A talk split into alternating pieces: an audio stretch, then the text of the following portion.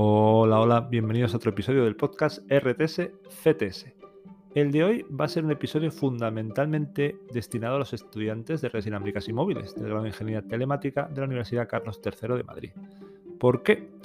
Porque voy a intentar resumir lo que hemos visto sobre redes celulares eh, y móviles, un poco como un guion, un hilo de lo que hemos visto en clase que pueda servir de resumen del que tirar para preparar la última prueba de conocimiento. Ni mucho menos se trata de, digamos, contar todo lo que es potencialmente importante, hay más cosas, pero sí un poquito el hilo cronológico y en cuanto a funcionalidades de la evolución de las redes móviles celulares, que es un poco como lo contamos en clase.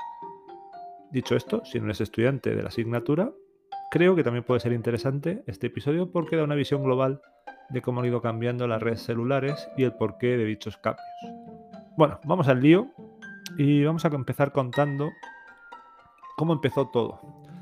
Cómo empezó todo desde el punto de vista de cuándo explotó, si se me permite la explosión, cuando empezó a ser eh, una tendencia general el hecho de tener un móvil en nuestro bolsillo. Cuando empezamos a ver de manera generalizada, al principio, bueno, pues quizá parte de la audiencia soy demasiado jóvenes y no, no recordaréis, pero yo sí recuerdo eh, mirar con extrañeza a gente hablando en el tren con un cacharro pegado a su cara. Costó un poco acostumbrarse a eso de hablar eh, mientras que estamos en un espacio que no era nuestra casa. Era un poco raro porque sentíamos un poco una privación o una violación de nuestra intimidad en ese sentido.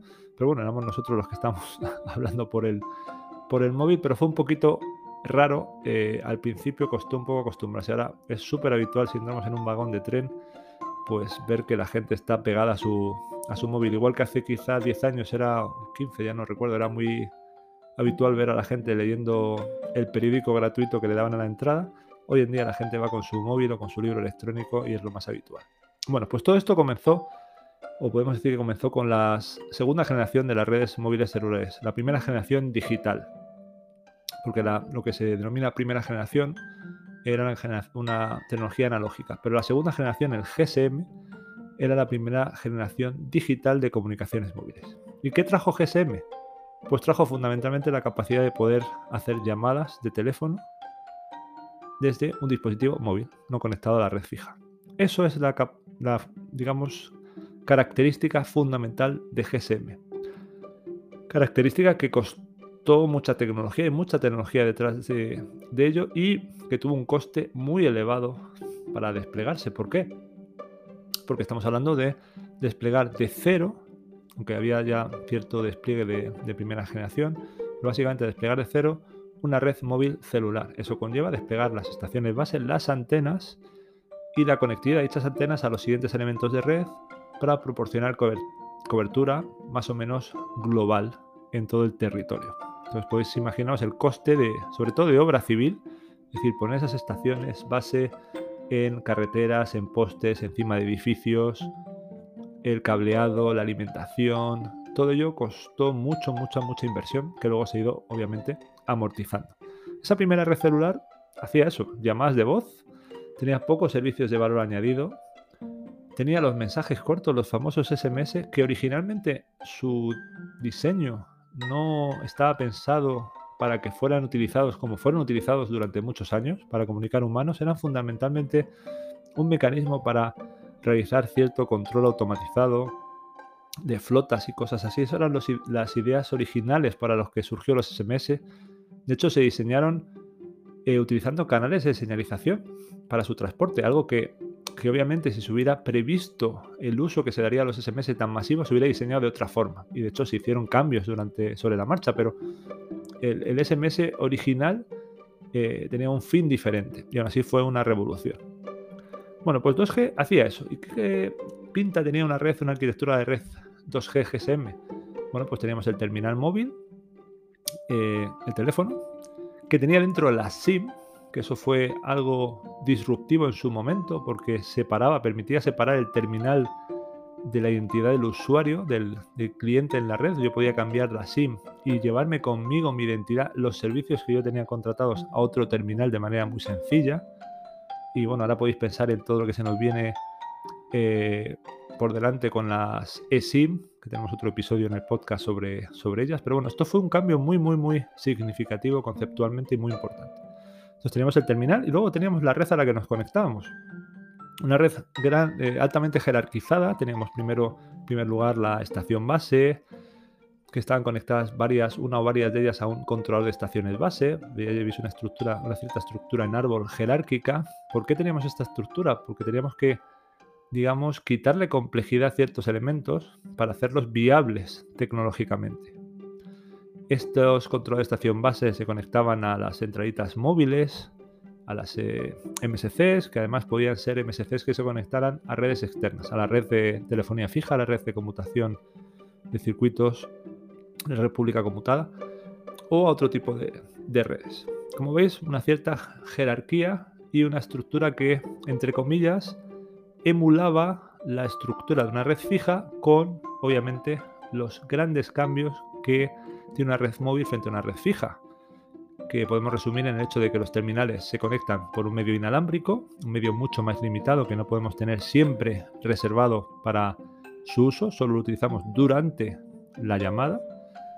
Los terminales se pueden mover, hay que localizarlos y los terminales se pueden mover durante las llamadas.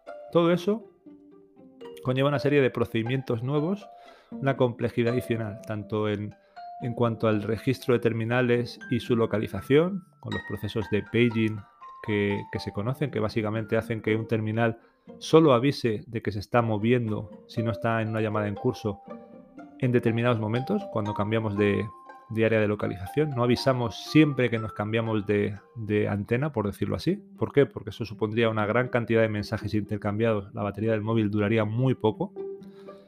Pero tiene como contrapartida el hecho de que tarda un cierto tiempo la red en localizar el terminal. Y por eso a veces cuando llamamos a un teléfono móvil, tarda un cierto tiempo en dar tono de llamada. ¿Por qué? Porque está la red localizando el terminal, estableciendo la señalización, el canal para realizar dicha llamada.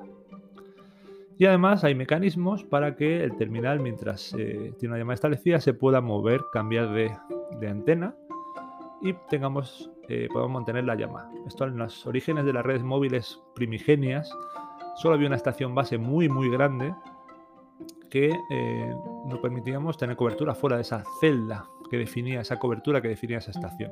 Pero luego llegan las redes móviles celulares. El celular viene del hecho de que la red se divide en celdas, en, pequeñas áreas, cada una de ellas cubierta por una antena y podemos movernos de áreas realizando lo que se llama traspasos o handovers entre celdas. Esta red 2G permitía también conectarse a una red de paquetes, a una red de, como internet, pero con un, básicamente era con un modem, como cuando nos conectamos a internet desde casa con un teléfono fijo. Era básicamente el mismo mecanismo, muy muy ineficiente porque estamos consumiendo eh, una llamada utilizando la red, incluso aunque no estuviéramos intercambiando información. Descargamos una página web, estábamos leyéndola, no estábamos intercambiando nada más y aún así estábamos conectados, consumiendo y manteniendo bloqueados recursos en la red. Este fue el principal detonante del siguiente cambio significativo, lo que se denomina segunda generación y media, 2.5G, el GPRS, que lo que hizo fue añadir el soporte de conmutación de paquetes a una red diseñada para llamadas de voz, conmutación de circuitos. Y esto se hizo mediante pequeños cambios en el acceso radio, en cómo se conectaba el terminal a radio para enviar paquetes, y en desplegar sobre la red GSM una serie de elementos encargados de conmutar paquetes, simplemente. Entonces digamos que se hizo una red en paralelo que se conectaba a la red 2G. Cuando antes he resumido un poco la estructura de la red 2G, he obviado elementos importantes que tiene la red 2G, que también tiene la red 2,5G porque son comunes, de control, como eh, la base de datos de suscriptores, el HLR, la base de datos de equipamiento, donde se almacenan esos numeritos que identifican a los terminales, los emails, para poder realizar listas negras, listas blancas y una serie de elementos adicionales como el VLR para facilitar el manejo de eh, usuarios eh, conectados a la red. Bueno, GPRS añade una serie de, elementos, el SGSN y el GGSN, que realizan esa eh, conmutación de paquetes. Ya tenemos la capacidad de conectarnos a una red de conmutación de paquetes utilizando solo recursos de la red cuando tenemos que intercambiar paquetes. Esa es la gracia de la conmutación de paquetes y en el caso de las redes celulares tiene una importancia muy grande porque el medio es mucho más costoso y tenemos que intentar tenerlo libre siempre y cuando no lo estemos utilizando. La siguiente evolución de redes es el 3G, el UMTS, que lo que vino a, traer fueron dos revoluciones o dos cambios significativos.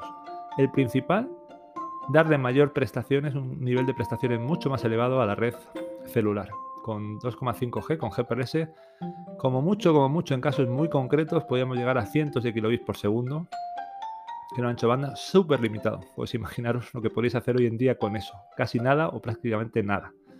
Tendría la sensación de que vuestro terminal no está conectado a Internet. Y con UMTS llegamos a tener capacidad de hasta 2 megabits por segundo, que hoy en día nos puede parecer muy muy poco, de hecho tendríamos la sensación cuando estamos conectados a 3G de que la red va muy lento, pero ya es donde podemos empezar a realizar eh, aplicaciones, utilizar aplicaciones multimedia. Y por otro lado, por debajo de la red, por decirlo así, tendemos o se tiende a intentar integrar, homogenizar cómo funcionan las redes para que utilicen IP solo como protocolo de transporte y de comunicación, intentando evitar la dualidad que existía hasta ese momento de una red de conmutación de paquetes y una red de conmutación de circuitos. Eso llevó más tiempo, digamos que los cambios principales que vimos con nuestros primeros terminales UMTS tenían que ver solo con la mejora en la radio, pero esos cambios terminaron eh, llegando a las redes que tenemos hoy en día. La siguiente gran evolución fue el 4G, también lo denominamos LTE, aunque LTE tiene que ver sobre todo con la parte radio, que fue uno de los grandes cambios, fundamental, probablemente el cambio fundamental en las redes, que fue dar, de nuevo, mejorar la tecnología radio para dar aún mayores prestaciones.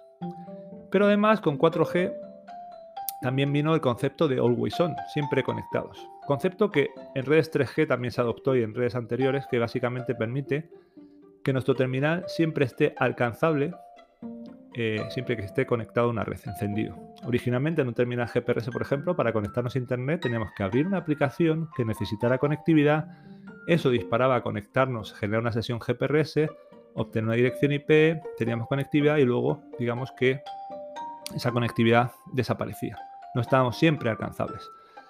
Con 4G, aunque se, como ya he dicho, eh, esos cambios se adoptaron en redes anteriores también, generaciones anteriores, el terminal siempre está conectado. Siempre tenemos una dirección IP a la cual se nos pueden enviar paquetes de una determinada forma y eso permite que tengamos servicios push, servicios de tipo notificaciones. Eso hace posible que podamos recibir WhatsApps, que podamos recibir mensajes de Telegram, notificaciones de nuestro periódico favorito, de los vídeos de TikTok, lo que sea, de Instagram. Eso hace posible ese tipo de servicios. Además, la red 4G introdujo cambios arquitectónicos orientados a permitir que otro tipo de redes de acceso no celulares, como puede ser una red Wi-Fi, pudieran integrarse en una red de operador. Si bien esos cambios realmente no, no tuvieron un reflejo muy grande en despliegues comerciales. Pero sí que es cierto que, bueno, que empezó a, digamos, a sentar los, los cimientos para ello. Además, también realizó cambios en cuanto a separar el plano de control y el plano de usuario de cierta forma en la arquitectura. Y la visión de la arquitectura 4G, con sus entidades SG, eh, SGW y PGW, que son un poco el equivalente al SGSN y el, GGSN de, 2.5G de GPRS UMTS, digamos es la arquitectura base que tenemos hoy en día. Esa arquitectura que es la que tienen la mayoría de los operadores celulares a los que nos conectamos a día de hoy. Y de la cual, digamos, parte la siguiente gran generación revolución, el 5G. 5G que es un, cambio de paradigma muy importante en muchas cosas, que quizás sea eh, equivocadamente, en mi opinión, eh, alimentado como que iba a ser un gran cambio revolucionario para el usuario final y quizá el usuario final va a haber cambios, pero no es donde están los grandes cambios de 5G, es decir, nosotros como usuarios finales sí vamos a ver un mayor ancho de banda, mayor velocidad, pero pues como vimos con 3G a 4G, como vimos con 2.5G a 3G, ese tipo de cambio. Pero 5G tiene muchos más cambios por detrás, básicamente para lo que se llaman las industrias verticales, los clientes verticales, las, por ejemplo, una gran industria, el sector de emergencias, el sector del entretenimiento, hacer que en una factoría podamos conectar máquinas con 5G para su control distribuido o centralizado autónomo con una latencia súper baja y una fiabilidad muy alta, lo que hace posible que sea viable conectar esas máquinas con una tecnología celular en lugar de utilizar tecnologías propietarias como se hace hoy en día, que en muchos casos limitan su uso porque necesitan de cableado o porque no son tan flexibles o tan económicas como puede ser el uso de una tecnología celular como 5G. Eh, el sector de la emergencia es otro sector en el que podamos tener una red sobre la red pública, digamos una red privada, una rodaja, una rebanada de la red, el slicing que, habilita 5G, para el uso de, la policía o de las ambulancias con una cierta, una serie de características mayores en cuanto a seguridad, fiabilidad, aislamiento con el otro tipo de usuarios de la red pública. Podemos también tener despliegues de red privada 5G, por ejemplo, en factorías, como mencionaba antes, o en otros entornos. Ese tipo de cosas es lo que, digamos, diferencia 5G de 4G. Además, 5G, desde sus orígenes, se diseñó pensando en un despliegue, ah, digamos, en dos etapas. Primero, de manera no autosuficiente, en el cual necesitamos de una red 4G, radio y o core de red para sustentar eh, la red 5G como un apoyo a la red 4G para dar mayor velocidad. Ese es el tipo de despliegue que tenemos hoy en día comercial para, nosotros, nuestros operadores normales, nuestros terminales. Podemos ver que tenemos una mayor velocidad, pero realmente se está basando en tener una red 4G también disponible en ese mismo área geográfica. Pero por otro lado está el despliegue autosuficiente, el SA, el standalone. El anterior se denomina en inglés non-standalone, no, no autosuficiente. El autosuficiente, el SA, permitirá ya utilizar un Core 5G, una red de acceso radio 5G, y tendrá todas las ventajas que 5G proporciona en cuanto a fiabilidad, eh, baja latencia, conectividad masiva, etcétera, etcétera. Y además 5G, su core está diseñado basado en arquitectura basada en servicios, valga la redundancia, que permite de manera mucho más flexible integrar y crecer la red y añadirle funcionalidades.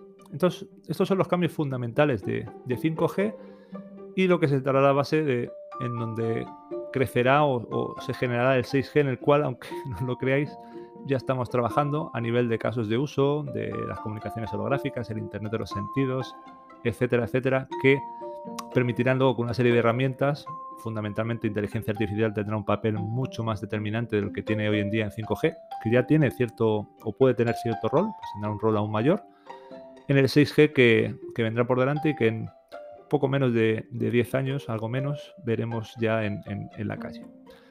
Y con esto, bueno, cierro el episodio de hoy. Espero que os haya sido útil como resumen para organizar un poco eh, la gran cantidad de conceptos que vemos en clase, para que un poco veáis la, importancia de, de, la evolución de las redes celulares y si no sois estudiantes de la asignatura, un poco una visión general de cómo ha evolucionado la telefonía móvil celular. Me despido y nos vemos en el siguiente episodio. Hasta luego. Chao.